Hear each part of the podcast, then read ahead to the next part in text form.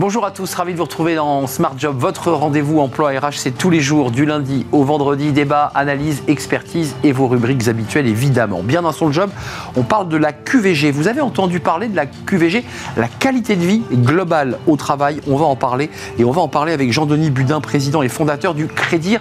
Il va tout nous expliquer. Il est notre invité. Smart et Réglo, la clause de non-concurrence. On fera le point avec Myriam de Gaudusson, elle est avocate chez, Franklin euh, et associée dans ce Il y a une jurisprudence très importante sur ce sujet et elle nous éclairera sur cette fameuse clause.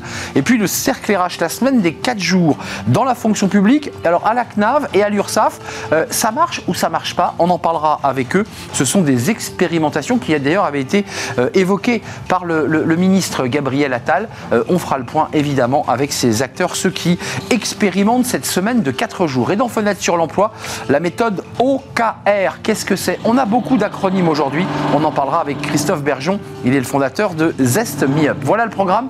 Tout de suite, c'est bien dans son job.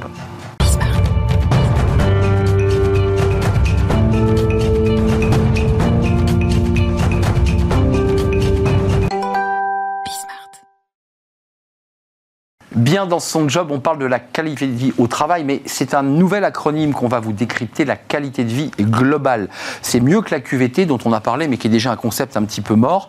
Euh, et on en parle avec Jean-Denis Budin. Bonjour Jean-Denis. Bonjour. Ravi de vous accueillir. Vous êtes le président fondateur du, du, Crédir. On va bien sûr développer, parce que vous avez écrit un, livre, euh, édition Crédir, QVG, de manière à bien nous prendre par la main et nous expliquer ce que c'est, c'est évidemment la qualité de vie au travail, mais pas seulement, parce que souvent on est épuisé euh, dans sa vie perso, la charge mentale, on y reviendra. Et c'est donc une vision globale de la qualité de vie de l'individu. Mais d'abord, un tout petit mot sur vous. Euh, la fondation et la création du Crédit, elle vient parce que vous êtes euh, touché par un burn-out dans votre vie, et qu'à partir de ce drame, j'allais dire fondateur, vous conceptualisez l'entreprise Crédit. C'est bien comme ça que ça, ça démarre. Oui, ça a pris un peu de temps. Donc j'avais 45 ans, j'étais chef d'entreprise à courir le monde, euh, beaucoup en Asie et en Chine. Et hum, j'ai donc euh, été diagnostiqué avec un burn-out.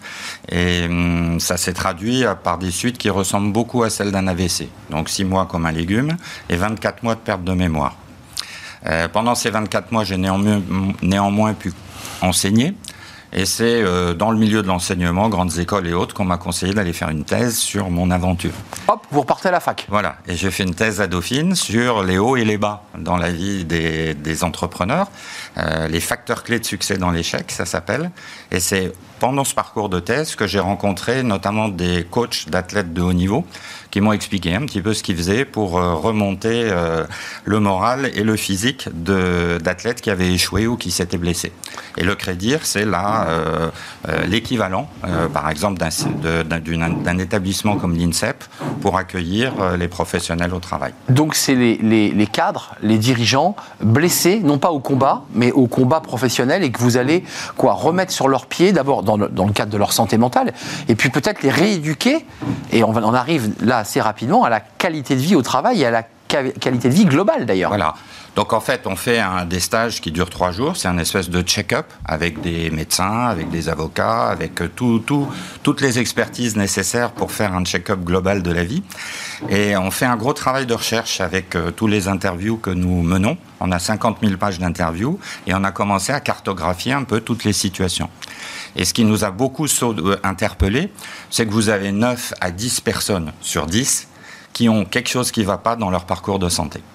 Alors ça peut être le sommeil, ça peut être le manque d'exercice physique, le manque de suivi médical, euh, des problèmes d'hygiène de vie catastrophiques. Donc on s'est dit, bah, ça c'est la première chose qu'il faut mettre en place. C'est vraiment les fondations de la maison, donc, la santé. Ça veut dire que quand vous les accueillez pendant ces trois jours, d'abord ils sont volontaires évidemment, ils veulent faire le check-up, euh, mais en grattant un tout petit peu, en fait 9 sur 10 ont un petit problème, voire un gros problème. Ah. Et quand vous parlez d'hygiène de vie, on voit bien qu'on est en dehors du stress professionnel. L'hygiène de vie, c'est la manière dont je mange, la manière dont je dors, la manière dont je me déplace tout ça, c'est l'hygiène de vie. Bien entendu. Et le point numéro un, c'est le sommeil. Euh, la plupart des spécialistes du sommeil disent qu'il faut être couché, couché 8 heures par nuit. Aujourd'hui, on serait à une moyenne de 6 heures et demie. Et donc, euh, en passant aujourd'hui 3 heures par jour en moyenne sur son smartphone à des fins strictement personnelles, bah, ces 3 heures qui n'existaient pas il y a 20 ans, on les a prises essentiellement sur deux choses, le sommeil et la vie sociale. Et donc ça, ça pose énormément de problèmes par rapport justement après à l'engagement au travail et puis à l'équilibre de vie global. Euh, votre expérience personnelle fait naître le, le crédit et fait aboutir à un concept, parce que les DRH, ceux qui nous regardent, entre autres, euh, parlent beaucoup de QVT ou de QVCT, mais vous, vous allez plus loin. Pourquoi vous avez voulu créer un nouvel acronyme? Est-ce que c'est celui-ci sur lequel il faut s'appuyer? Est-ce qu'il est plus holistique finalement? Ah ben ça, clairement, il est holistique parce qu'il y a le mot global dedans. Ce qui compte, c'est de voir les trois composantes qu'il y a dedans. Donc la santé, comme je disais, priorité numéro un, Comment peut-on avoir une bonne qualité de vie au travail si on ne fait pas ce qu'il faut pour sa santé? Et donc ensuite la qualité de vie au travail avec des composantes un peu originales que l'on a analysées, et puis la qualité de vie hors travail. Récemment, on avait en stage une, femme qui euh, était en burn-out, vraiment avec un arrêt maladie très long. Sévère donc? Sévère. Et quand on analyse un petit peu, pas de problème avec son chef, une entreprise saine, euh, pas de soucis et tout. Ça fait dix ans qu'elle n'a pas pris de vacances euh, parce qu'elle a une maman qui a la maladie d'Alzheimer qui lui a dit il y a une quinzaine d'années jamais tu ne me mettras dans un EHPAD. Eh bien, elle a pété un câble au boulot mais globalement, c'est trop surinvesti avec sa mère. Voilà, tout à fait. Ce qui est très intéressant là, c'est on voit bien la difficulté parfois, et ça c'est une difficulté pour les RH, de se dire mais en fait on sait que c'est pas un problème de la boîte. La boîte accueille bien, elle fait tout globalement pour que le bien-être ou que la qualité de vie se fasse bien.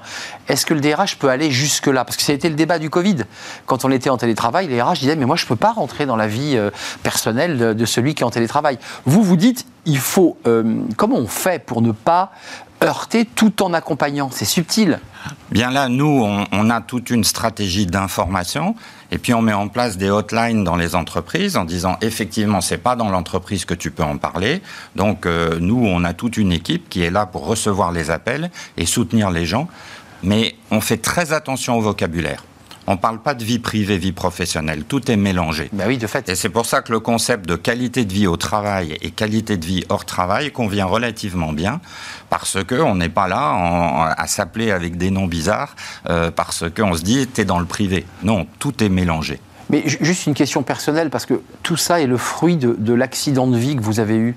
Qu'est-ce que vous avez changé dans votre vie pour être aussi heureux et aussi, aussi bien là aujourd'hui? Alors, principalement le sommeil.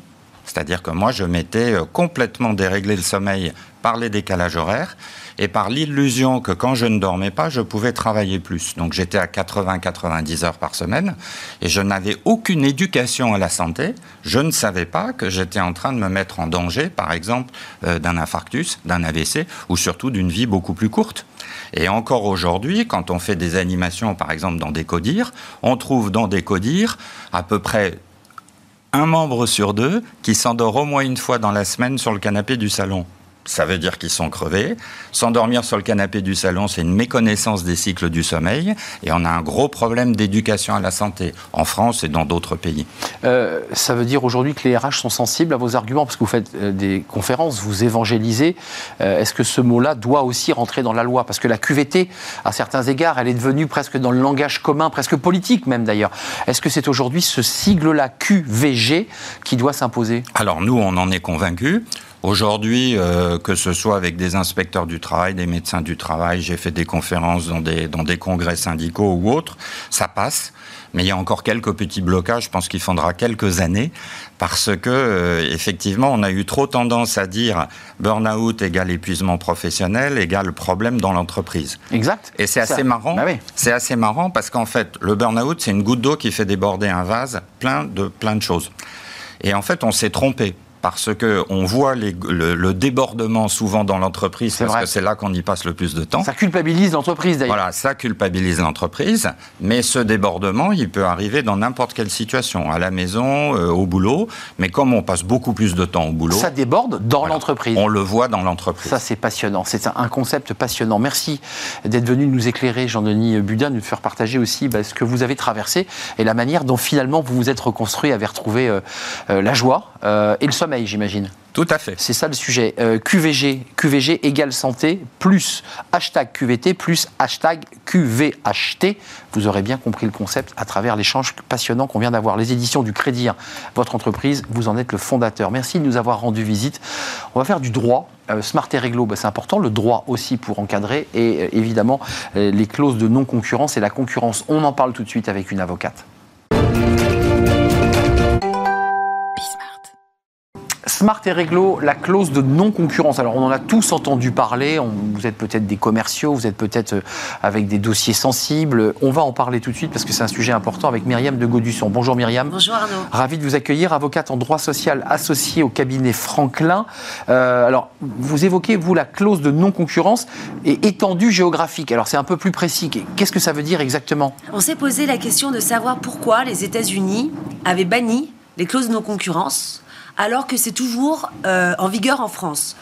On s'est aussi posé la question de savoir pourquoi le Canada et l'Angleterre Oui. se posent la question et pourquoi la France euh, ne se pose pas la question à ce jour et on se demande pourquoi. Myriam, je précise que c'est récent, hein. c'était 5 C'est- janvier c'est en 2023. cours. Oui, oui. C'est- c'est- on est dedans là. On est en fait dans une approche prospective de ce qui va se passer en France sur cette question. Donc nous, ça existe toujours. Les États-Unis et le Canada disent on veut, on, on arrête. D'ailleurs, commençons par le début. Pourquoi ces deux pays décident d'arrêter ces, ces clauses de Il y non-concurrence a plus de 300 milliards de dollars en jeu.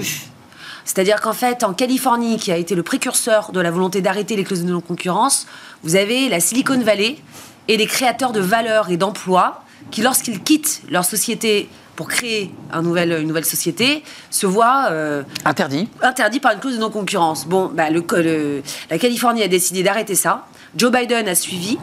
Et donc, ils ont décidé de considérer que c'était une pratique euh, anti-concurrentielle et euh, déloyale. Et déloyal. Et, Ouais. et sur le plan économique, ça veut dire qu'on empêche quelqu'un qui est un, un talent absolu de l'informatique de pouvoir redévelopper du business. Exactement. Euh, la France reste sur ses, sur ses positions. De, Alors. elle dit quoi la loi en France là? La loi, alors c'est une approche complètement différente. On se retrouve un peu confronté entre deux euh, modes de pensée. La mode de- le mode de pensée anglo-saxon, qui est de bannir, tout simplement, et le mode de pensée latin, juridiquement parlant, qui est de dire on va un peu euh, poser des conditions. Alors en France, il faut que la clause de non-concurrence, elle soit euh, légitimée par euh, l'intérêt de la société. Il faut qu'elle soit adaptée à l'emploi du salarié. Il faut qu'elle soit limitée dans le temps et dans l'espace. Il faut qu'elle prévoie une contrepartie financière. On la signe au moment du contrat. Oui, Dans le absolument. contrat, on vous indique qu'il y a à l'intérieur une clause de non-concurrence. Alors, on peut même l'impl- l'implémenter en cours de contrat, il n'y a pas de difficulté pour ça. Tout ça aussi pour préserver euh, la, la liberté de l'emploi du salarié. Euh, mais également euh, protéger la société. On a plus une approche de protection de l'employeur en France que de préserver l'employabilité du salarié. Alors qu'aux États-Unis, on préserve la possibilité de travailler du salarié. Alors, puisqu'on est, vous vous nous évoquez un sujet qui est dans l'actualité, c'est pas un vieux sujet, c'est un sujet sur lequel ces deux pays se penchent et, et vont enclencher l'arrêt. Donc il y a évidemment un processus. Oui. Euh, il y a quand même la possibilité de prévoir des zones géographiques internationales. Oui. Ça veut dire quoi ça concrètement? Alors, euh, alors, en France, vous avez donc la nécessité de prévoir une zone géographique précise. La jurisprudence a évolué. Au début, ça ne devait pas être étendu euh, au-delà de quelques départements en France. Maintenant, pour certains directeurs commerciaux, dans certains secteurs d'activité, on peut aller jusqu'à la France. Aujourd'hui, avec le, il ne pourra pas exercer dans le même domaine en quittant son poste de directeur commercial sur toute la Oui, France. mais aujourd'hui, avec le télétravail, avec le monde qui évolue, Bah oui. avec la capacité de travailler de n'importe où, on a aussi cette adaptation de la jurisprudence qui dit que pour certains postes et dans certains cas particuliers, on a la possibilité d'interdire de travailler en Europe, au Moyen-Orient, dans certains cas, pour certains postes bien précis, dans certains secteurs, le luxe, les nouvelles technologies, je ne peux pas citer de nom de société, mais pour certains postes bien déterminés, ça sera considéré comme valable. En revanche, le monde entier, une clause qui indique uniquement interdiction dans le monde entier, ça, c'est Impossible. annulation totale. Mais ça veut dire même pour le salarié ou le cadre ou le talent, il est dans l'incapacité de retravailler derrière. Absolument. Donc, euh, à partir impossible. du moment où c'est une incapacité totale de travailler, la clause sera nulle. Euh, Terminons peut-être sur la prohibition des clauses de non-concurrence étendues au monde entier. Vous nous dites c'est pas possible, mais est-ce qu'il y a cette tentation quand même chez nous de, de, de, faire finalement le contre-pied de ce que font les anglo-saxons? Parce que les anglo-saxons, enfin les Canadiens et les Américains vont dire faites ce que vous voulez. Vous, pouvez partir avec le fichier client, vous pouvez rebâtir le même modèle. Euh, est-ce que nous, on va, on va quand même trouver un juste équilibre ou est-ce qu'on va partir sur le modèle anglo-saxon? Qu'est-ce que vous en pensez? Parce qu'on est dedans là. Alors en fait, euh, si jamais le salarié part avec le fichier client, il y a toujours la possibilité d'exercer une action en non-concurrence. Une action en concurrence déloyale. Euh, et donc, on gagne ou pas? Parce que... oui, oui, oui, on a la possibilité d'aller saisir les ordinateurs du salarié dans sa nouvelle boîte ou chez lui, hein, d'aller récupérer les fichiers et d'attaquer le salarié et sa nouvelle société. Donc euh, les actions existent en France et aux États-Unis et en Angleterre. il, y a le débat aussi du chef d'entreprise qui crée quelque chose d'un peu différent pour expliquer que c'est différent et que, bah, après tout, c'est. Il ne dupera personne à partir du moment où il aura pris euh, le fichier client. Vous, l'avocate, la, praticienne qui, a rencontré les entreprises, elles y tiennent à cette clause de, de non-concurrence ou elles pensent que là aussi, il faudrait la déréguler? Alors en France, elles y tiennent. Il y a une, volonté de protection contractuelle, mais on ne se rend pas compte qu'en fait les choses sont en train de se déréguler au plan économique et qu'il va falloir peut-être s'inspirer de ce qui se fait aux États-Unis et d'agir plus en concurrence déloyale au final, plutôt que d'implémenter des clauses qui seront contestables. On n'a plus le temps, mais il y a un débat quand même sur les prestataires, tous les indépendants qui vont travailler et qui se pluguent à des entreprises qui eux aussi ont un accès aux clients. Absolument. Euh, là aussi, il y, a, de la jurisprudence. Ça sera sur la, sur, sera sur la concurrence déloyale, l'action en concurrence déloyale. Donc eux aussi, les prestataires ou les, les auto-entrepreneurs ou les, les indépendants, eux aussi sont soumis à cette clause. Oui, ils peuvent. Mais ils n'ont pas signé de contrat. Alors si, contrat de prestation de service. Dans lequel il ne faut pas oublier les clauses de non-concurrence. Alors bien sûr, alors la particularité c'est que le prestataire de service dispose d'un savoir-faire que n'a pas l'employé. C'est pour ça qu'on l'embauche. Voilà, exactement. Après, il peut partir avec un fichier client, donc ça va être sur d'autres actions qu'on va l'attaquer passionnant. En tout cas, le droit américain, canadien, travail et planche, c'est officiel. Qui, euh, la, ah la, décision est tombée. Hein. Alors, euh, le, code du travail californien, euh, il est Ça, c'est fait. La, la, Fédération des États-Unis du commerce, elle a entériné la loi avec Joe Biden qui a signé. Donc, ça, c'est. le code de l'Ontario est sorti, promulgué. Et en Angleterre, le gouvernement anglais travaille sur une limitation à trois mois de la durée d'une clause de non-concurrence. C'est assez logique. Oui. Quand les Américains font quelque chose, les Anglais en général assez le reprennent. Merci Myriam de Gaudusson d'être venue nous rendre visite, associée chez Franklin, cabinet Franklin. Puis je voulais vous remercier d'être venu aussi régulièrement, été comme hiver, et l'automne aussi d'ailleurs. Vous avez fait les quatre saisons sur le plateau de Smart Job. Je vous dis à l'année prochaine. Et belles vacances à vous, parce que ça, approche. Euh, on fait une courte pause et on va s'intéresser à la semaine des quatre jours. On en a beaucoup parlé pendant cette saison. On va s'intéresser à deux initiatives très concrètes avec des acteurs de la fonction publique qui ont mis en place ces semaines de quatre jours, des expérimentations qui ont suscité, on en quelques polémiques et quelques grincements de dents. C'est le cercle RH et c'est la semaine des 4 jours juste après la pause.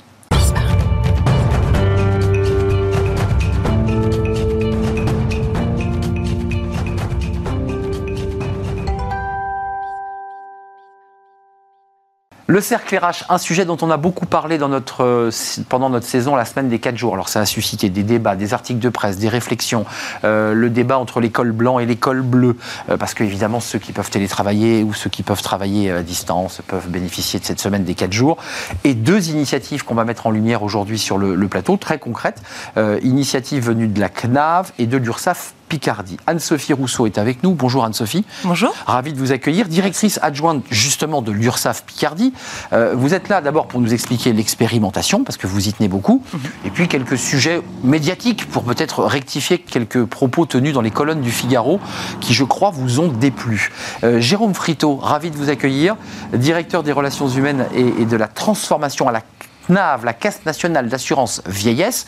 Juste d'un mot, la CNAV, on en parle tous sans trop savoir ce que c'est. C'est quoi la CNAV eh bien, la CNAF, c'est la tête de réseau du réseau L'Assurance Retraite, donc euh, le premier opérateur de la retraite en France, retraite des salariés du privé sur le régime général, donc les CARSAT, euh, on est plus connu sous le nom de CARSAT euh, en région, 14 000 collaborateurs au service des assurés français. Et c'est du paritarisme aussi, hein, les CARSAT Exactement. préciser. Hein. à l'instar de, de l'URSSAF, on est on représente tous les deux euh, deux branches de la sécurité sociale euh, qui sont effectivement issues du, paritarisme. Alors c'est assez intéressant. on a eu beaucoup d'entreprises de la tech qui sont venues nous expliquer, leur, alors, bien plus que leur expérimentation, la mise en place de la semaine des 4 jours parce que c'était de la tech, parce que l'entreprise avait un esprit start-up. Là, c'est deux institutions publiques, 14 000 salariés. L'URSSAF, c'est connu. combien de salariés d'ailleurs? L'URSSAF Picardie, on est 300 salariés. 300 salariés. vous avez tous les deux décidé d'engager cette expérimentation, et je me souviens de Gabriel Attal, me semble-t-il, qui avait lancé comme ça un grand renfort de caméra en disant nous nous lançons dans cette expérimentation. Anne-Sophie Rousseau, commençons par le début parce que ça a été médiatisé cette expérimentation. Vous étiez un peu le, le cobaye de cette semaine des 4 jours. Et puis Figaro a dit mais regardez, ça ne fonctionne pas. Euh, il n'y en a que 3 qui ont levé la main pour faire la semaine des 4 jours. Vous dites oui, c'est vrai. Mais qu'est-ce que vous avez envie de dire au Figaro pour euh, peut-être euh, redresser les torts ou remettre votre part de vérité dans tout ça? Alors, ce qui est certain, c'est que nous, on considère que c'est pas du tout euh, un échec. On considère que euh, la semaine des quatre jours, c'est une proposition que l'on fait à nos salariés. Donc, certes, nous n'avons que trois salariés qui l'ont choisi, mais pour ces trois salariés, c'est une réussite. Donc, pour nous, c'est une réussite puisque ces trois personnes sont très bien dans ce scénario des quatre jours. Alors, on va revenir évidemment le scénario des quatre jours parce que c'était pas la semaine des quatre jours pour tout le monde. C'était quelque chose qui était beaucoup plus large, euh, beaucoup plus, inclusif dans le choix du mode de travail côté CNAV, comment ça s'est passé D'où est venue cette initiative Est-ce que, je dirais, votre tutelle, le ministère, vous a dit, bah maintenant, il faut vous y mettre aussi, il n'y a pas que les entreprises privées Ou est-ce que vous vous êtes dit, je pense qu'on doit s'y mettre, on doit y aller? Non, c'est une initiative qui est arrivée, euh, qui est issue d'une histoire. On a commencé à personnaliser nos organisations de travail depuis 2014 avec le télétravail, 2015 euh, en introduisant de la avant Covid avec de la souplesse organisationnelle pour les pour les managers. 2018 sur les horaires de travail. Euh, et effectivement, depuis le Covid, on, a accéléré notre réflexion. On est passé à l'échelle euh, de l'assurance retraite de 17% de télétravailleurs à 83 aujourd'hui. Donc ça a été quand même une petite oui, révolution. on peut télétravailler. Faut pour beaucoup, pour beaucoup, mais pas tous. Et, effectivement, moi, ce que j'ai craint euh, après Covid, c'était que on crée un fossé entre les héros de la crise, ceux qui venaient 5 jours par semaine sur site en présentiel. Pas le choix. parce qu'il fallait euh, notamment numériser nos flux de courrier entrants, etc. Et qui, euh, après la crise, subissaient seulement euh, les grèves de transport, les pénuries de carburant, etc. Donc, une négociation Double 2022, une négociation avec les partenaires sociaux pour prioriser une expérimentation de semaine de 4 jours pour les salariés qui pouvaient très peu télétravailler faiblement ou pas du tout. Et finalement, on a ouvert un peu plus large euh, que ces salariés en se disant on va regarder aussi ce que ça génère en matière d'attractivité et, regarder ce qui se passe sur l'organisation du travail. C'est vraiment sur ce sujet-là qu'on a voulu s'engager. Vous, vous réglez pas vos comptes avec le Figaro aujourd'hui sur le plateau, mais euh, vous dites mon expérimentation, elle a marché, elle a fonctionné, on la prolonge, on la pérennise, on l'amplifie. Comment vous vous situez au moment où on se parle? Nous, on a démarré en février 2023 pour 9 mois, donc on est au milieu. Euh, on, est, euh, on accompagne euh, très fortement cette expérimentation-là, qui concerne une vingtaine de salariés, représentés sur 7 métiers, donc une belle diversité, des salariés qui sont dans des situations très différentes, des salariés qui étaient à temps partiel, qui sont revenus à temps plein sur 4 jours, des salariés, une salariée en situation de handicap, des salariés qui conjuguent un peu différentes vies. On va regarder ce que ça donne sur ces sept métiers. Euh, on se fait accompagner par des chercheurs en neurosciences pour oui, voir vu un, ça, peu, un, peu ce que comment, comment on réagit quoi comment, le comment on réagit. Euh, on, on, veut faire ça bien et au bout des neuf mois, on reviendra à la table des négociations avec les partenaires sociaux pour voir si on élargit et si on arrive aussi à convaincre des managers. Parce que moi, j'ai pas voulu forcer les managers qui subissaient déjà beaucoup de révolutions. Euh, euh, on reviendra sur le temps de travail parce qu'il y a un vrai enjeu 9h, 35, 37 heures. Euh, tous ces sujets, quand même, sont, très concrets. côté, côté URSAF, vous, vous avez un choix, je dirais, plus, plus, plus ouvert. C'est-à-dire que vous dites, on pose sur la table six possibilités, six possibilités de, de travailler différemment, parmi lesquelles d'où le débat sur les fameux trois seulement, euh, parmi lesquels on propose la semaine des quatre jours. C'était ça l'expérimentation. Exactement. Et nous, l'idée, c'était, euh, ça reste de dire que la complexité du, suivi du temps de travail, le calcul des RTT, c'est à l'employeur de, le, gérer. On intègre cette complexité pour laisser à nos salariés le choix du temps de travail dans la semaine, du nombre de jours de RTT qui leur convient à leur vie, à eux, euh, au regard des contraintes qu'ils ont. Et donc vraiment, la semaine des quatre jours, c'est une repense, enfin, on repense quand même euh, le travail. On ne fait pas quatre jours comme on fait cinq jours. Ça, c'est pas vrai. Et donc, les trois salariés, les trois salariés qui sont sur quatre jours, il y a un accompagnement pour s'assurer que euh, l'organisation du travail a été revue. Euh, on les suit régulièrement. On a été en mesure d'adapter des choses avant la mise en place. On a continué à adapter des choses depuis la mise en place. Mais c'est bien aux salariés qu'appartient le choix. juste une question concrète. Il y a des débats de personnes qui accueillent des dossiers qui sont en back-office et qui vont recevoir des documents. Vous parliez de digitalisation, de numériser, qui est du travail de bureau. Euh, puis vous avez aussi à l'URSSAF euh, de l'accompagnement et pour ne pas dire du contrôle. Euh, aïe aïe aïe, quand le monsieur d'URSSAF vient, on rigole pas. lui aussi, vous, vous avez réussi. Il y, aurait possibilité de le mettre sur 4 jours ou pas? Est-ce qu'il y a ce désir où les gens disent Bah non, je préfère rester sur 5 parce que sinon ça me fait travailler 9 heures par jour et que la charge est plus lourde enfin, Vous voyez ce que je veux dire d'un point de vue très sociologique là? Alors, euh, du coup, nous, dans notre expérimentation, euh, les cadres au forfait sont exclus et nos inspecteurs sont des cadres au forfait. Donc, ceux-là sont sortis. Donc ceux-là ne peuvent pas bénéficier de l'expérimentation C'est ceux qui ont la semaine un contrat de 35 heures. C'est exactement ça. C'est des personnes qui badge, euh, qui peuvent bénéficier de la semaine de le préciser. en revanche, eux n'en bénéficieront pas. On est bien d'accord. Ils sont au forfait. Les, les cadres au forfait, alors en l'état, en l'état. la sécurité sociale, c'est pas compatible. C'est pas compatible. 79% des agents du, service public en France sont favorables à la semaine de 4 jours s'il n'y a pas de, travail avec cette petite coquille sur favorable et vous nous en excusez. Euh, Jérôme Frito, de votre côté, il y a donc le milieu du gay, il y a encore 4 mois et demi d'expérimentation. Déjà au moment où on se parle, vous avez déjà des températures, vous avez des retours humains, vous avez la machine à café, vous avez des retours de managers. Sur le plan de la, de la qualité de vie au travail et sur le plan, je dirais, de la qualité du travail rendu, ça donne quoi? Pour le moment, c'est très encourageant. On a eu déjà deux comités de pilotage parce qu'on suit ça avec beaucoup d'attention.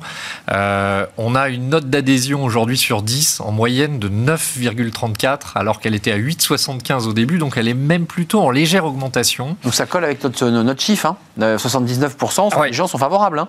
Et on a des demandes d'adhésion. Alors on a fermé les adhésions pour justement proposer vraiment un, dispositif d'accompagnement qui soit euh, identique pour tous. Alors que si on intègre progressivement trop de monde, on ne pourra pas proposer la même chose, mais on a euh, plutôt euh, des signaux très encourageants sur la qualité de travail, sur la productivité, sur... Euh, et on a des signaux très encourageants sur les temps de récupération qui finalement aujourd'hui compensent l'intensification de la journée. C'est ça, on est bien d'accord. Hein. il travaille combien quand on est sur une semaine de 4 jours? On passe à 9 heures par jour? Euh, c'est ça les TH.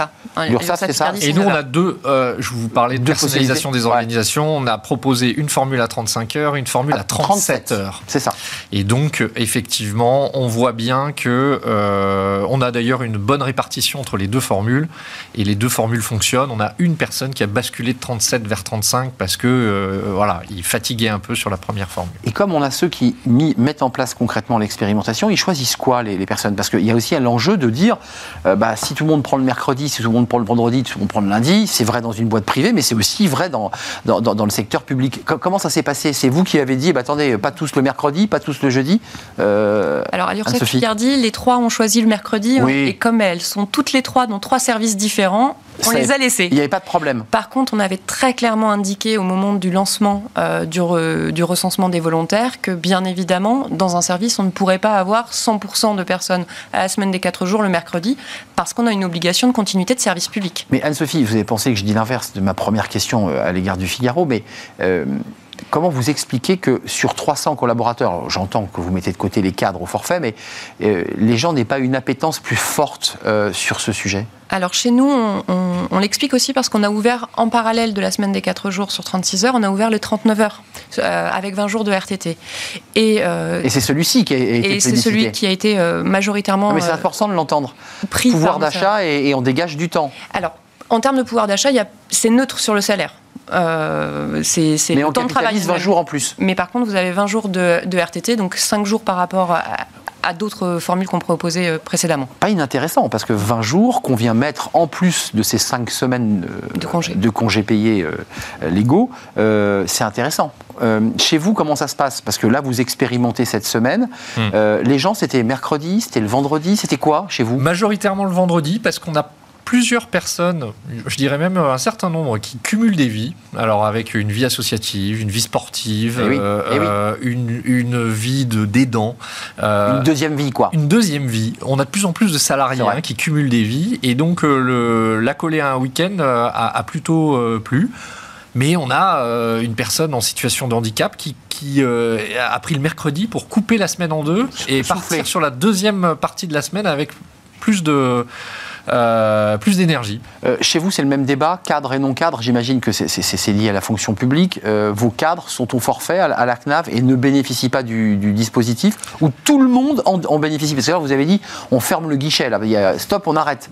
Parce qu'il y a quoi? Ça marche très- trop fort chez vous? On expérimente en parallèle une- un élargissement du forfait jour à tous nos managers et une partie de nos cadres experts. Donc c'est pour ça que dans la même logique que l'URSSAF, finalement, vraiment on est dans une logique de personnalisation. C'est pour ça que pour nous, c'est pas un échec ou une réussite en fonction du nombre de personnes qui plébiscitent le, le dispositif, parce qu'on a aussi des formules de télétravail personnalisées euh, à, à trois jours de télétravail pour des gens qui sont parents d'enfants 3-2, de moins par de exemple. ans, etc. Pour des gens qui, qui euh, On cumule pas les deux, on est d'accord, hein, Jérôme C'est trois. peut cumuler. On peut. On peut cumuler, mais seulement à deux jours de télétravail, pas à trois jours. Donc ça réduit le nombre de, télétrava- de jours de télétravail et on bénéficie par exemple du vendredi, ce qui fait qu'on aurait deux télétravail, deux présentiels et une journée off. Exactement. On est d'accord. Vous vérifiez, je, je suis désolé parce que moi aussi, j'ai à la télévision, vous le savez, on a souvent les- la semaine des 4 jours, on présente du lundi au jeudi, puis l'équipe du, du vendredi, samedi, dimanche reprend le relais.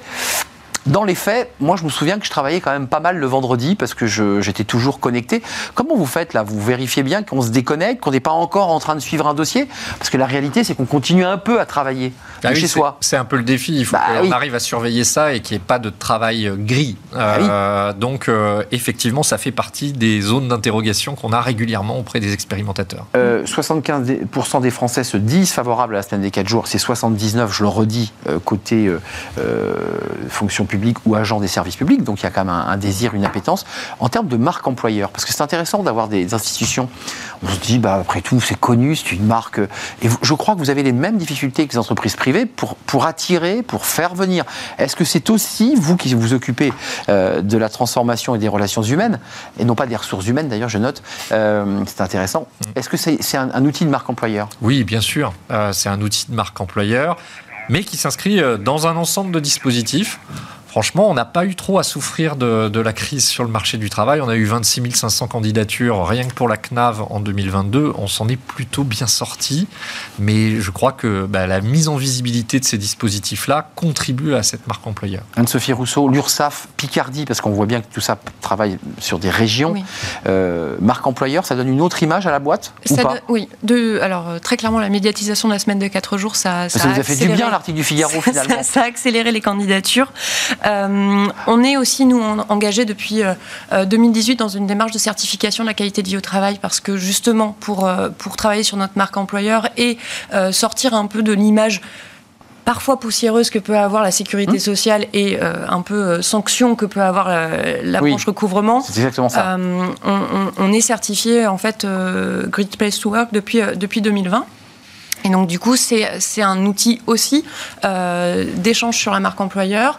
Et pour le coup, euh, ça nous a permis d'attirer des talents parce que euh, il y a aussi toute une génération qui ne connaît pas l'URSSAF Euh, et, je- et qui était voilà, contente qui de travailler qui chez nous. connaît de noms vaguement, comme la Oui. CNAV, on en a entendu parler, mais euh, qui ne connaît pas et qui vous attirez des talents, euh, des talents dans quoi? Parce que c'est quoi les talents que vous recherchez? C'est intéressant de savoir, parce que souvent les entreprises vous disent on cherche des talents dans la tech, on entend beaucoup ça, mais vous aussi, vous êtes dans les mêmes problématiques? En fait, on est une entreprise classique, donc on a des, des services RH comme toutes les entreprises, on a des services de communication comme toutes les entreprises, on a des gestionnaires de qui sont en relation avec le cotisant, c'est Ouais. essentiellement ça, euh, nos, nos salariés. Donc, euh, ce sont des profils euh, assez proches de ce qu'on va trouver dans une banque, dans une assurance. Donc, ce sont ces métiers-là que, que l'on cherche à attirer. Et puis, nous, on a la spécificité des inspecteurs, où là, on est sur une- un métier très de spécifique contrôle et de sanction, il faut le dire. hein. D'accompagnement. d'accompagnement. Mais il arrive parfois que l'URSSAF, lorsque Ah. une entreprise n'a pas respecté les règles, il faut le dire, Oui, oui. soit sanctionnée. Enfin, je veux dire, Et- la et sanction, elle existe, euh, elle fait partie de, de la palette des inspecteurs. On, on est bien d'accord, on, est- on a une action euh, très euh, spécifique dans la lutte contre le travail dissimulé, ça fait vraiment partie de leur activité, on est là pour assurer le fait que tout le travail est correctement déclaré parce que c'est les ressources de la sécurité sociale et ce sont les retraites qu'on verse demain qui sont payées par les cotisations sociales. Vous aussi, marque employeur, la CNAV, on se dit, bon, bah voilà, c'est une vieille institution, tout va bien, on en parle de temps en temps, elle est plutôt dans le vert, cette caisse nationale d'assurance vieillesse. Tout roule. Bah non, vous, vous le, en charge des relations humaines, vous dites, j'ai aussi besoin de, de 109. Bah oui, on est en plein renouvellement générationnel, on a quand même un marché de l'emploi qui, voilà, qui se fluidifie, donc euh, on a aussi des départs.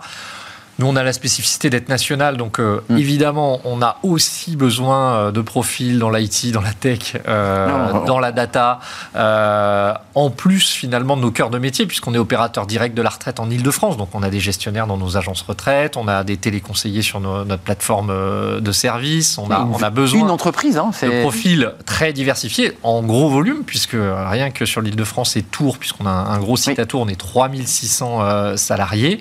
Et bien sûr, dans l'ensemble du pays, on a fait déjà plus de, 600 recrutements en 2022. Euh, Mais le levier 4 jours, le, le, le, discours que vous portez, qui est très moderne sur la qualité de vie au travail, le bien-être, est-ce qu'il a un impact? Est-ce que vous, vous le ressentez? C'est dur de le quantifier, mais... Il a un impact à la fois sur euh, nos salariés en poste, euh, et on, fait des baromètres réguliers, on, on essaye d'intégrer le ressenti des collaborateurs dans, dans nos pratiques managériales. Et en même temps, on voit bien qu'il a un impact aussi à l'extérieur vis-à-vis des candidats. Euh, vous aussi, un tout dernier mot, Anne-Sophie Rousseau? On est tout à fait d'accord. Nous, l'adaptation des 39 heures et des 36 heures sur 4 jours, c'est les salariés qui nous ont euh, fait réfléchir à ça. Qu'on y voit clair, on est bien sur 4 jours pour ceux qui sont lancés de part et d'autre. Ils travaillent 36 heures chez vous? 36 heures sur 4 jours, oui. 36 heures sur. Et, chez vous, qui dit mieux 35 ou 37 heures. Non, mais qu'on y voit clair. Et ce sont des choix, et sur la base, si j'ai bien compris, du volontariat. Tout à fait. Vous ne forcez personne à travailler 4 jours. Absolument pas. C'est un vrai plaisir de vous accueillir parce que c'est intéressant d'avoir les expérimentations et ceux qui les, qui les vivent de, de l'intérieur. Merci à vous, Anne-Sophie Rousseau, directrice adjointe de l'URSAF Picardie. Donc vous êtes basée à Amiens. Tout à fait. Si je ne m'abuse. Et Jérôme Frito, merci d'être venu nous rendre visite. Vous êtes directeur des relations humaines et de la transformation à la CNAV. Merci de mettre relations humaines. Ça, intéressant, ces petites euh, nouveautés dans, la terminologie. Euh, on, fait, euh, on tourne une page et, et, on se tourne vers fenêtre sur l'emploi. On découvre un acronyme. C'est tout de suite et on accueille notre invité.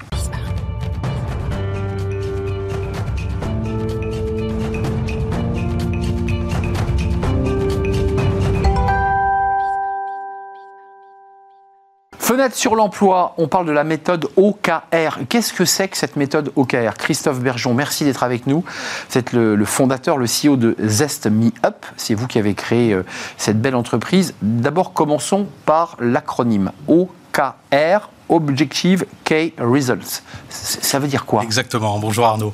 Ça veut dire c'est une nouvelle méthodologie euh, d'organisation des entreprises qui les rend plus efficaces. Ça veut dire qu'on s'aligne, qu'on aligne tout le monde et qu'on donne beaucoup de transparence pour plus d'efficacité.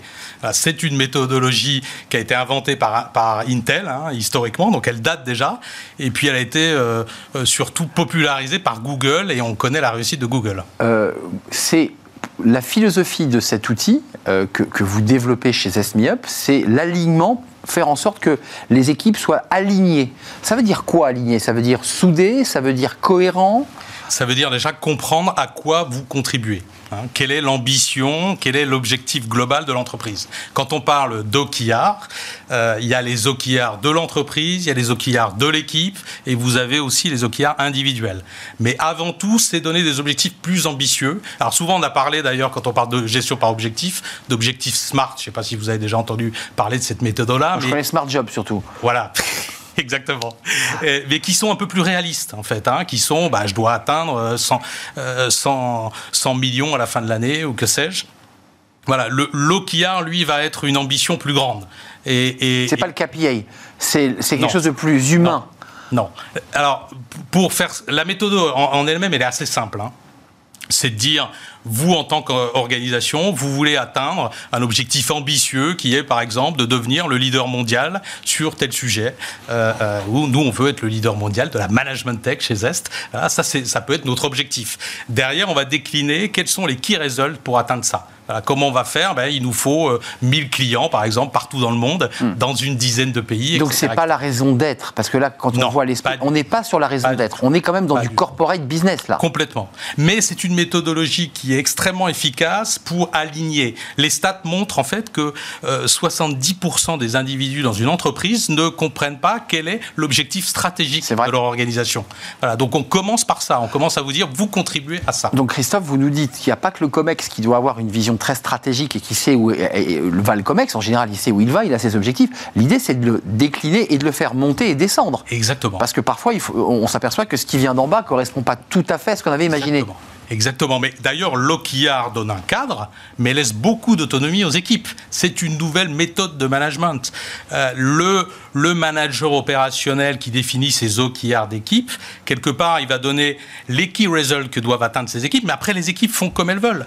Donc, elles sont beaucoup plus autonomes et responsabilisées. Euh, D'un point de vue concret, parce que vous portez évidemment ce- ces euh, results, euh, très concrètement, c'est quoi? C'est des travaux de groupe, c'est des feuilles méthodologiques, on, on- on- on adresse sur, un, euh, voilà, sur une appli euh, des résultats. Comment on fait? Parce que c'est intéressant d'avoir la philosophie, mais comment on la met en place? Alors, enfin, c'est là, c'est toujours là où réside la difficulté. hein, c'est dans Ah ouais l'exécution. Mais l'OKR lui-même aide à mieux exécuter en entreprise ses objectifs, ses projets. hein. donc, euh, quelque part, on va, on va faire un travail de réflexion. Là, on va se dire quel est notre objectif global, comment on peut mesurer son atteinte. L'objectif doit être relativement ambitieux. hein. donc, euh, euh, quelque part, si vous l'atteignez par les key results, c'est que votre objectif n'était pas assez ambitieux. Hein. donc, euh, Donc l'idée, c'est de ne jamais attendre son, son. Exactement. Donc c'est donner quelque chose, vous dites on va jamais y arriver. Mais finalement, en, en- en tapant plus haut, en visant la Lune, ben, on arrive au moins dans l'espace. Euh, donc ça veut dire que méthodologiquement, quand vous vous déplacez SMIUP et que, vous- que l'entreprise décide d'enclencher cette méthodologie, c'est quoi? Ça démarre du COMEX et, et- et en même temps et au même moment, on vous prenez une business unit qui fait la même chose? Alors, il y a, il y a plusieurs façons de fonctionner. hein. Ça dépend des entreprises, évidemment. Certaines vont commencer par une business unit, d'autres vont le globaliser. Il est clair que pour être le plus efficace possible, c'est que rapidement, il faut que tout le monde ait la visibilité sur les OKR dans l'entreprise. Vous l'avez dit vous-même, c'est la transparence qui est essentielle. Euh, Vous nous dites aussi dans ce sujet, dans cet échange, que ça redonne euh, à la fois du sens aux collaborateurs et lorsqu'on a du sens, on redevient performant parce que c'est ça la philosophie. Exactement. Exactement, mais tous les collaborateurs ont envie de, de participer. L'entreprise, c'est participer à une aventure plus grande que vous. Voilà, donc là, on le partage, on l'écrit, on le définit ensemble. Et puis, un, un- un dernier paramètre très important, c'est que c'est adapté à la vélocité des entreprises d'aujourd'hui. C'est-à-dire qu'un objectif traditionnel, on, on l'évalue une fois par an. Là, l'OKR, c'est souvent par trimestre. C'est le plus fréquemment possible. Il faut se reposer, se dire, est-ce qu'on l'a atteint? Est-ce qu'on l'a bien défini? Euh, Christophe, dans, les moments d'évaluation tous les trimestres, on va réunir donc euh, quoi des représentants, tout, tout la business. C'est compliqué si la business unit fait 400, euh, 500 salariés, on extrait des représentants et, et c'est le Comex qui s'exprime. Qui porte les résultats et qui réenclenche euh, bah, la nouvelle étape de, de Parce qu'une fois qu'on a fait le premier bilan, il faut repartir sur trois mois. Alors, ce qui est assez essentiel quand même, c'est qu'il y a quelque part une personne qui soit responsable euh, de la méthodologie et du projet. Ça peut être un membre du COMEX ou pas, hein, ou un manager. Pourquoi pas aussi un représentant des collaborateurs hein, pour aligner tout le monde, voilà, et c'est eux qui vont porter en fait en binôme, par exemple, l'efficacité de cela, voilà, et à rappeler à tout le monde que bah, il va falloir qu'on le mesure, il va falloir qu'on en rediscute et qu'on se dise est-ce qu'on a bien défini nos OKR, etc., etc. Et là, ça devient efficace. Et souvent, vous allez au-delà de vos attentes. Combien de temps avant de nous quitter Ça dure combien de temps ce- ce- cette méthodo Elle peut durer toute la vie de l'entreprise Ah ou ben, c'est Une fois que vous la mettez en place, ceux qui l'ont mis en place n'en sont pas euh, revenus, n'en sont pas sortis. Google utilise toujours la méthode OKR. Merci Christophe Bergeon de nous avoir éclairé. Zes MiUp, c'est quoi votre défi, vous, votre OKR Devenir le leader mondial de De la management tech. Bah voilà, c'est dit, c'est votre OKR. Et tous les trois mois, vous vérifiez comment vous avancez vers le, le défi. Exactement. Merci Christophe de Merci nous avoir rendu visite. Vous êtes le fondateur de Zest MeUp. Merci à vous, merci à toute l'équipe. Merci à Raphaël à la réalisation, merci à Héloïse au son, merci à l'équipe de programmation évidemment que je n'oublie pas. Nicolas Juchat et Alexis, merci à vous, merci pour votre fidélité. Je vous dis à demain. Bye bye.